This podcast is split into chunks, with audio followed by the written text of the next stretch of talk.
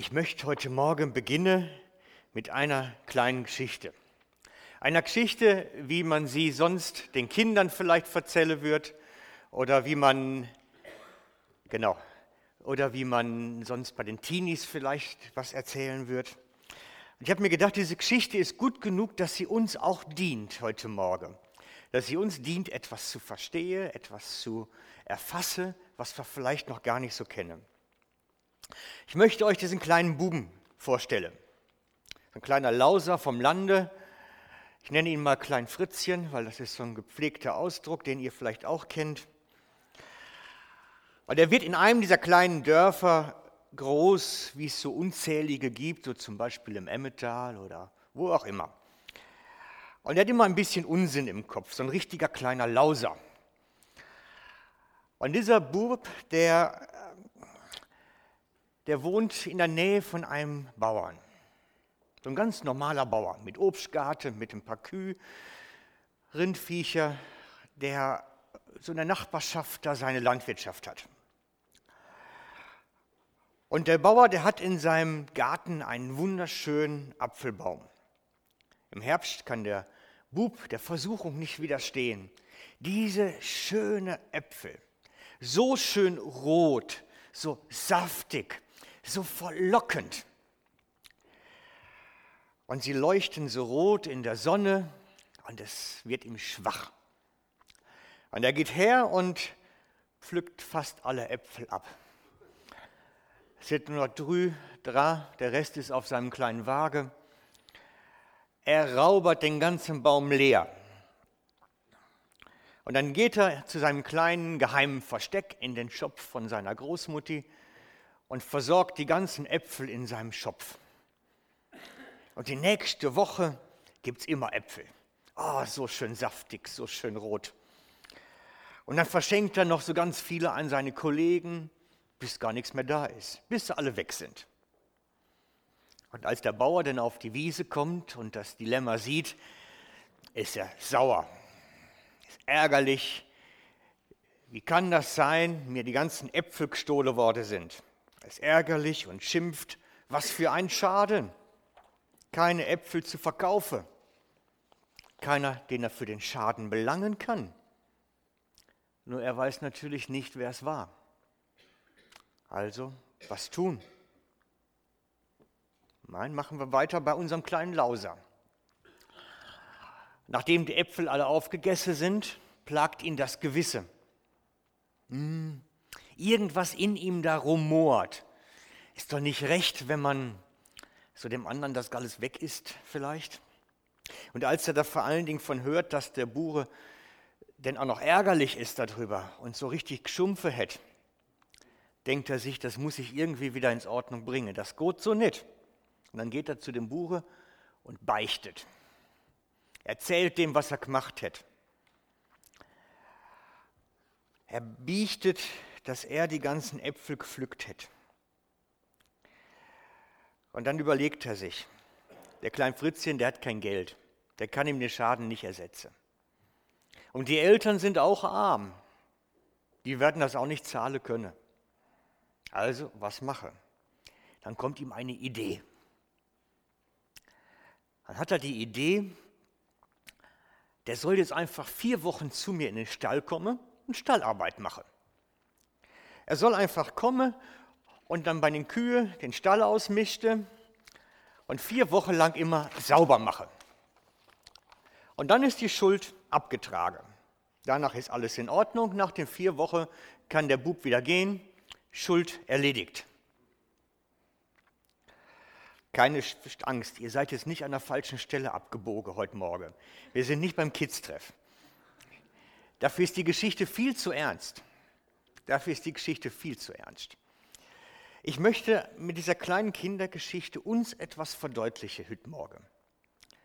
Das Prinzip von Schuld und Entschulden, von Ungerechtigkeit und Gerechtigkeit, von Bindung, wie sie entsteht und wie sie gelöst wird. Das hängt alles zusammen. Und ich möchte es an diesem Beispiel uns erklären. Schauen wir uns die Geschichte von diesem kleinen Buben doch nochmal an. Klein Fritzchen hat die Äpfel gestohlen, Er hat sich etwas Kno, was ihm nicht gehört, und der Bauer hat einen Schaden davor. Dadurch ist eine Ungerechtigkeit entstanden. Die Waage der Justitia ist auf der einen Seite Untergange, auf der anderen Seite Hochgange. Er hat sich was genommen, was ihm nicht zusteht, und der andere vermisset jetzt.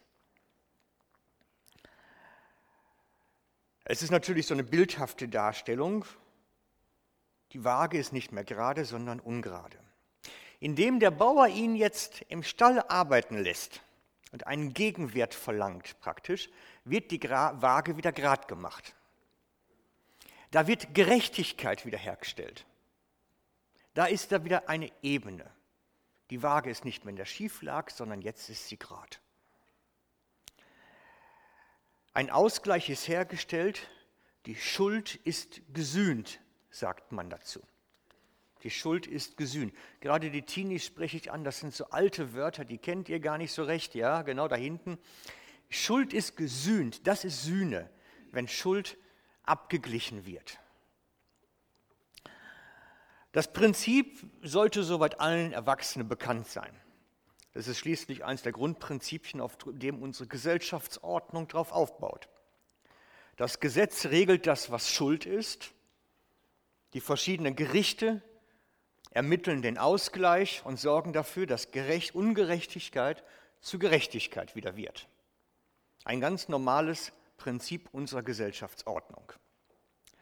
Nun steigen wir auf die geistliche Ebene von diesem Bild ein. Jetzt wird spannend. Als Klein Fritzchen dem Bauern die Äpfel gestohlen hat, ist er schuldig geworden. Er hat für Ungerechtigkeit gesorgt. Es ist eine Schuld entstanden. Schuld führt zu Ungerechtigkeit. Das heißt, die Waage ist nicht mehr gerad.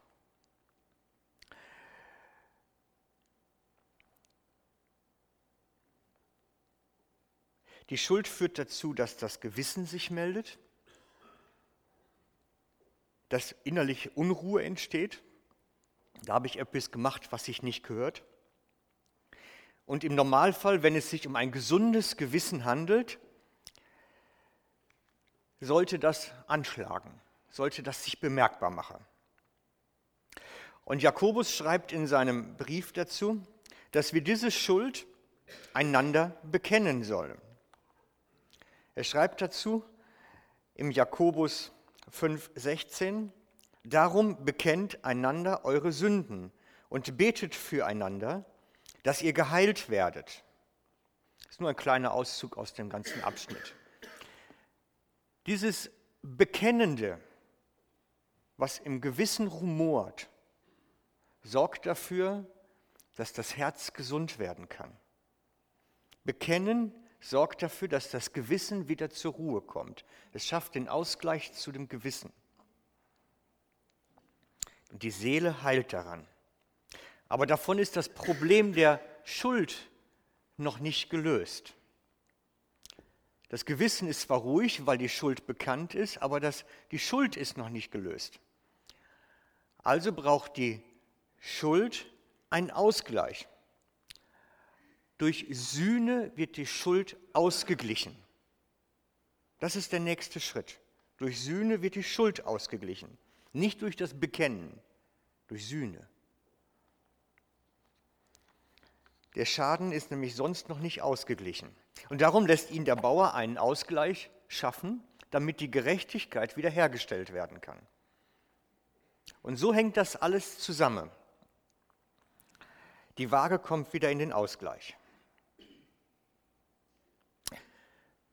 Soweit alles klar? Könnt ihr mir folgen? Ist alles einfach, ne? Kennt ihr alles. Wunderbar.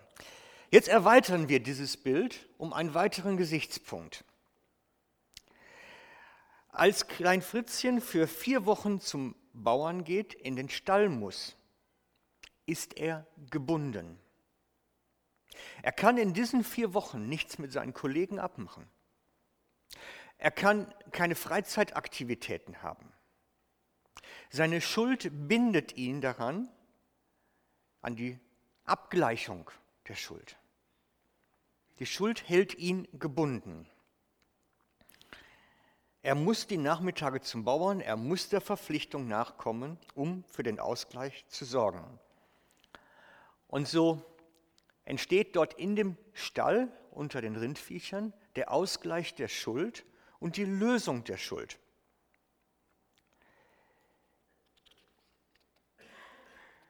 Durch unausgeglichene Schuld, unbeglichene Schuld entsteht Bindung mit dem Schuldner. Und erst wenn die Schuld beglichen ist, kann er gehen. Was nun, wenn der Bauer Gnade erwiesen hätte? Wir erweitern um noch einen Gesichtspunkt. Den Gesichtspunkt, die Schuld braucht nicht gesühnt werden, sondern es kommt Gnade hinein. Was, wenn der Bauer Herz gezeigt hätte und sich gesagt hätte, Mensch, dieser kleine Bub, die Familie ist arm, soll er doch mal endlich was Ordentliches zu essen kriegen und viele Vitamine, so einen richtigen Vitaminschock mal die nächste vier Wochen.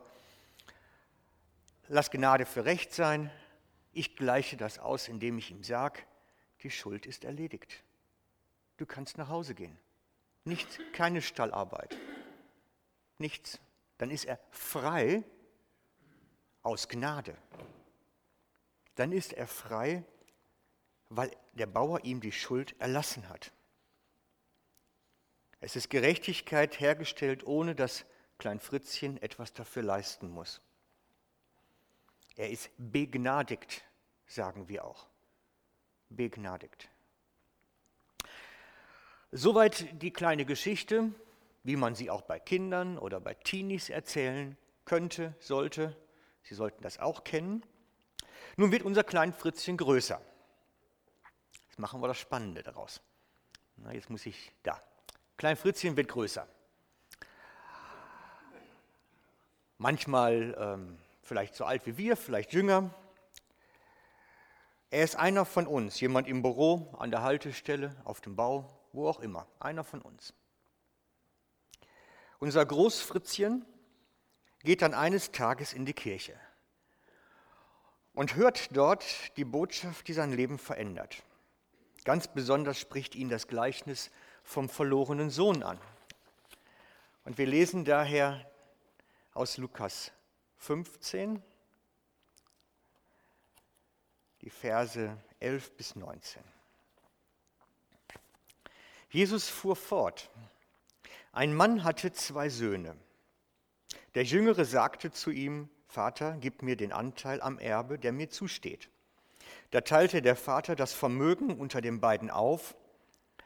Wenige Tage später hatte der jüngere Sohn seinen ganzen Anteil verkauft, zog mit dem Erlös in ein fernes Land.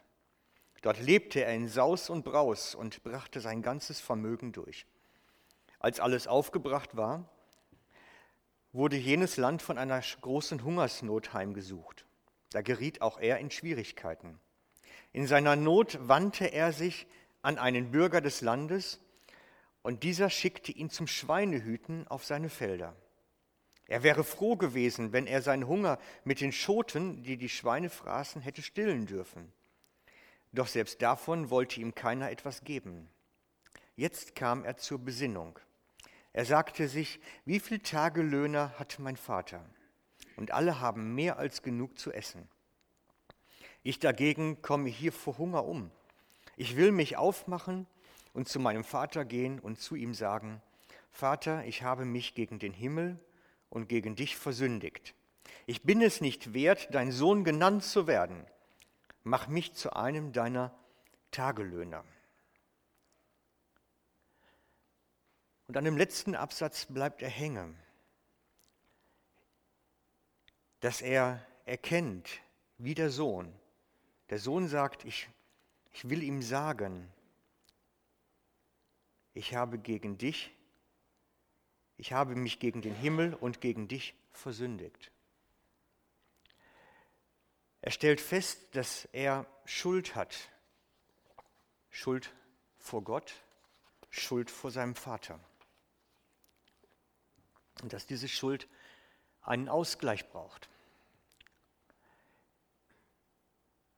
Gegen den Himmel, gegen Gott und gegen dich. Der verlorene Sohn hat etwas verstanden, dass Schuld immer bei zwei Instanzen entsteht. Gegen Gott und gegen den ich schuldig werde. Schuld hat immer zwei Instanzen. Und diese Prinzipien sind grundlegend für uns. Wir brauchen auch für uns immer wieder Schuldausgleich bei Gott und bei den Menschen. Es ist beides notwendig. Und wir müssen dafür sorgen, dass das bleibt. Wir lesen im Römerbrief, jetzt bin ich,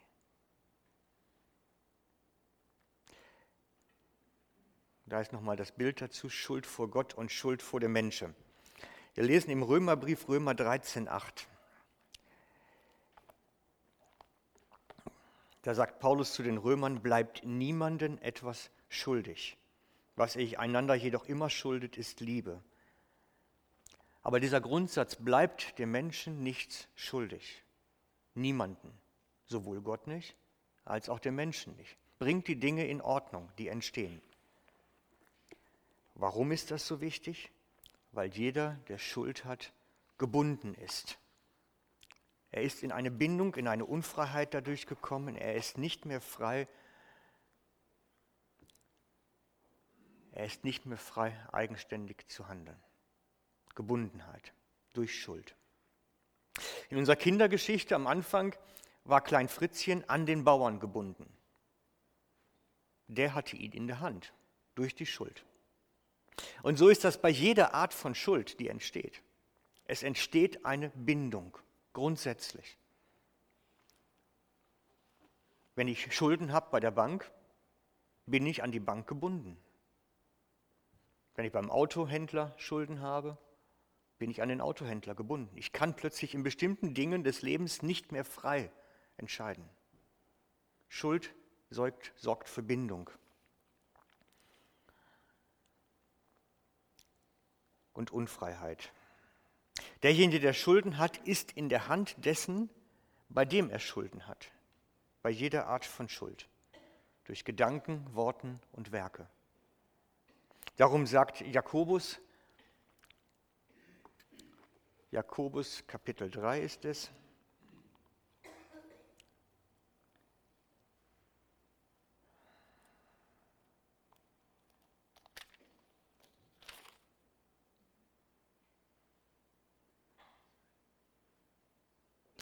Okay, Erting. Meine lieben Geschwister, es sollen nicht so viele von euch darauf aus sein, Lehrer der Gemeinde zu werden. Ihr wisst doch, dass wir Lehrer einmal besonders streng beurteilt werden. Wir alle lassen uns ja oft und in vieler Hinsicht etwas zu Schulden kommen, am meisten jedoch bei dem, was wir sagen. Das ist, wir machen es mal bis dahin. Durch das, was wir sagen, werden wir schuldig. Und zwar schreibt Jakobus hier vielfältige Weise, in vieler Hinsicht, oft und in vieler Hinsicht. Das ist eine Formulierung, die wichtig ist zu verstehen. Wir werden immer wieder und in vielfältiger Weise aneinander schuldig. Wir alle. Das wird sich nicht vermeiden lassen. Und es ist wichtig, dass wir diese Dinge dann wieder in Ordnung bringen. Es ist eine ganz nüchterne Betrachtung von Jakobus. Wir können zwar versuchen, das zu vermeiden, aber es wird nicht gelingen. Der Mensch, der redet, wird schuldig werden. Davon ist niemand ausgeschlossen. Und dabei entsteht Schuld vor Gott und Schuld vor dem Menschen. Bei Gott können wir beten. Er weiß du Gnade. Bei Menschen können wir vielleicht hoffen, dass Gnade geschieht, aber es kann auch sein, dass Ausgleich geschehen muss, dass Schuld ausgeglichen werden muss wieder. Könnt ihr mir soweit folgen? Ja, gut. Wir erweitern die Geschichte um noch einen Gesichtspunkt. Es darf ja ruhig ein bisschen anspruchsvoller werden. Wir sind ja schließlich jetzt bei Großfritzchen. Was also, wenn wir in der Rolle des Bauern sind. Wenn wir nicht diejenigen sind, die schuldig geworden sind, sondern wenn man uns etwas angetan hat, was uns stinkt. Dem Bauer stinkt es da. An den dunklen Wolken über seinem Kopf können wir das sehen. Er ist ärgerlich. Was, wenn wir bestohlen worden sind, wenn wir Dinge hören mussten, die nicht passen, was dann? Wir lesen Matthäus 18 dazu.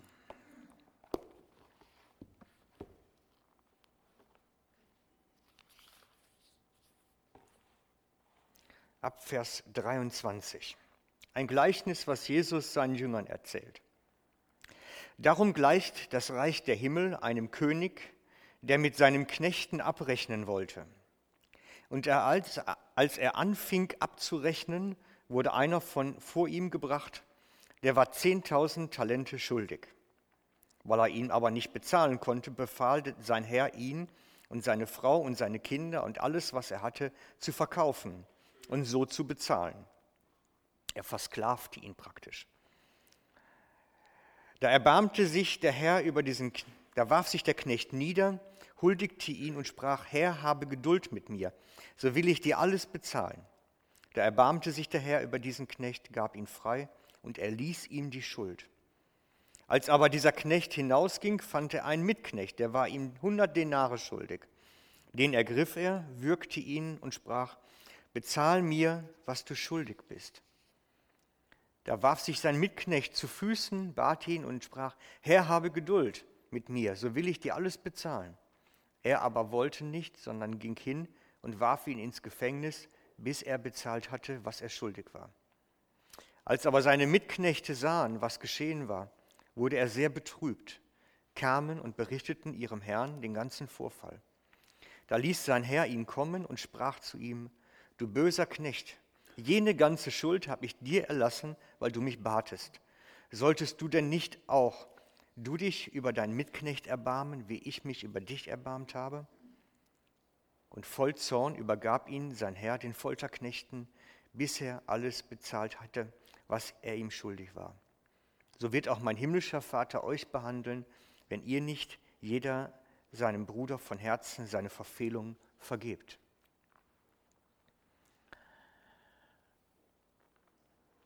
Jesus weiß von dem Problem der Schuld.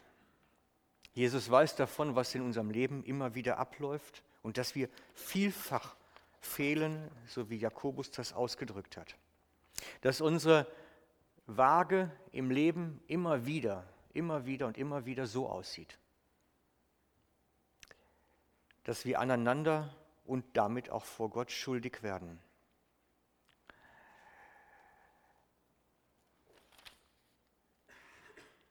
Und deswegen sagt er, so wird auch mein himmlischer Vater euch behandeln, wenn ihr nicht jeder seinem Bruder von Herzen seine Verfehlung vergebt.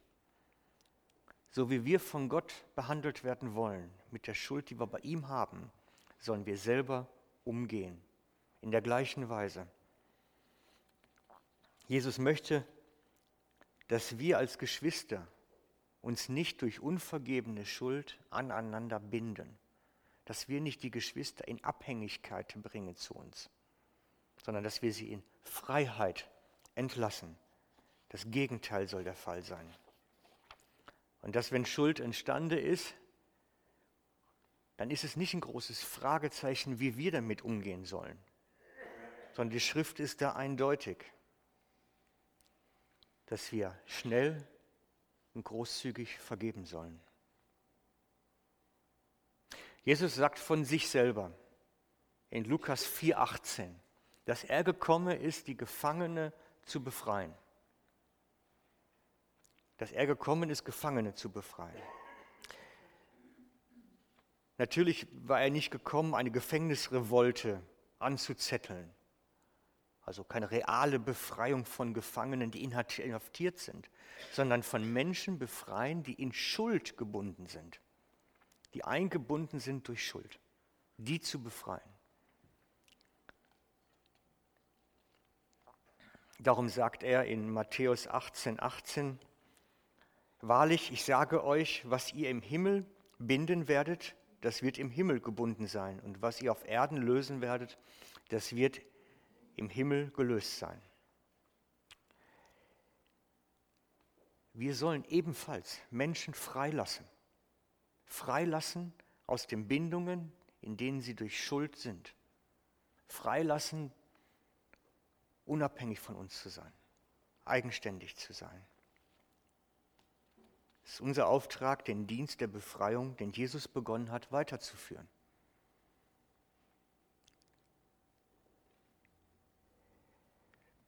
Und er sagt gleichzeitig seinen Jüngern, dass unsere eigene Befreiung von der Schuld, die wir bei Gott haben, nur dann wirksam wird, wenn wir den Geschwistern ebenfalls vergeben, wenn wir ebenfalls großzügig sind. Das eine ist vom anderen abhängig. Man kann es nicht voneinander lösen. Man kann nicht sagen, Gott hat mir vergeben, aber was ich mache, ist eigentlich egal. Das funktioniert nicht. Das Kreuz von Jesus, sein Erlösungswerk, dass ich von Schuld befreit bin, kommt zum Tragen, wenn ich selber befreiend bin für andere, wenn ich sie aus ihrer Schuld entlasse, wenn ich großzügig bin.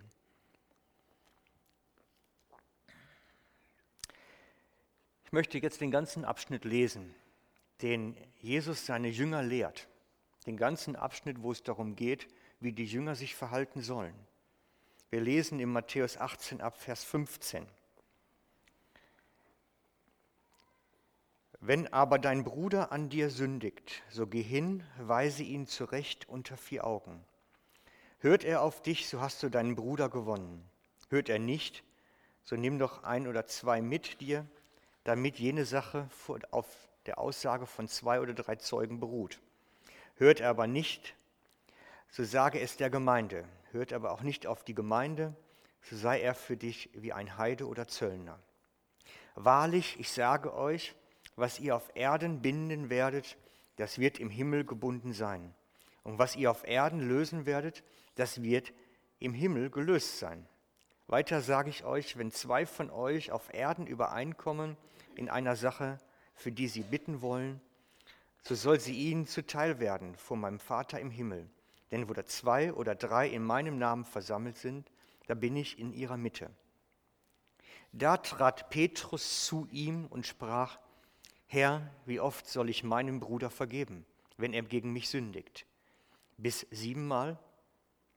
Jesus antwortete ihm, ich sage dir, nicht bis siebenmal, sondern bis siebzigmal siebenmal. Darum gleicht das Reich der Himmel einem König, der mit seinen Knechten abrechnen wollte. Und als er anfing abzurechnen, wurde einer vor ihn gebracht, der war ihm 10.000 Talente schuldig. Und so weiter. Die Geschichte hatten wir gerade. Das ist der gesamte Zusammenhang. Der Zusammenhang von Schuld und Lösen, Entschulden, von Begnadigen, von Bindungen, Lösen im Himmel und auf Erden. Es gehört alles zusammen. Und der Kontext ist ganz klar was Jesus von uns eigentlich erwartet. Da ist kein Fragezeichen. Es ist ganz klar, was Jesus eigentlich von uns möchte. Ich möchte, könnt ihr natürlich fragen, wie kommt das von Gebundenheit? Bei der Gebundenheit möchte man ja ganz was anderes erwarten. Und als ich in der Vorbereitung war und den Vers mir von Gebundenheit angeschaut habe und entdeckt habe, in welch einem Kontext das steht, dass es nämlich im gesamten Rahmen nicht um etwas Übernatürliches, Geistliches geht, sondern etwas ganz Praktisches für uns. Da war ganz klar, worüber ich heute Morgen reden muss. Gebundenheit entsteht durch Schuld, unausgeglichene Schuld. Und wir sollen als Geschwister miteinander umgehen, indem wir uns aus diesen Bindungen der Schuld entlassen, uns freisetzen, gegenseitig dass keine Abhängigkeiten entstehen. Die gelten auch nicht im Himmel und auch nicht auf Erden. Die Abhängigkeiten sind weg, die sind erledigt. Von daher ist es keine richtige Kindergeschichte. Ist eigentlich was ganz schön Ernstzunehmendes für uns alle. Ich möchte jetzt beten mit uns.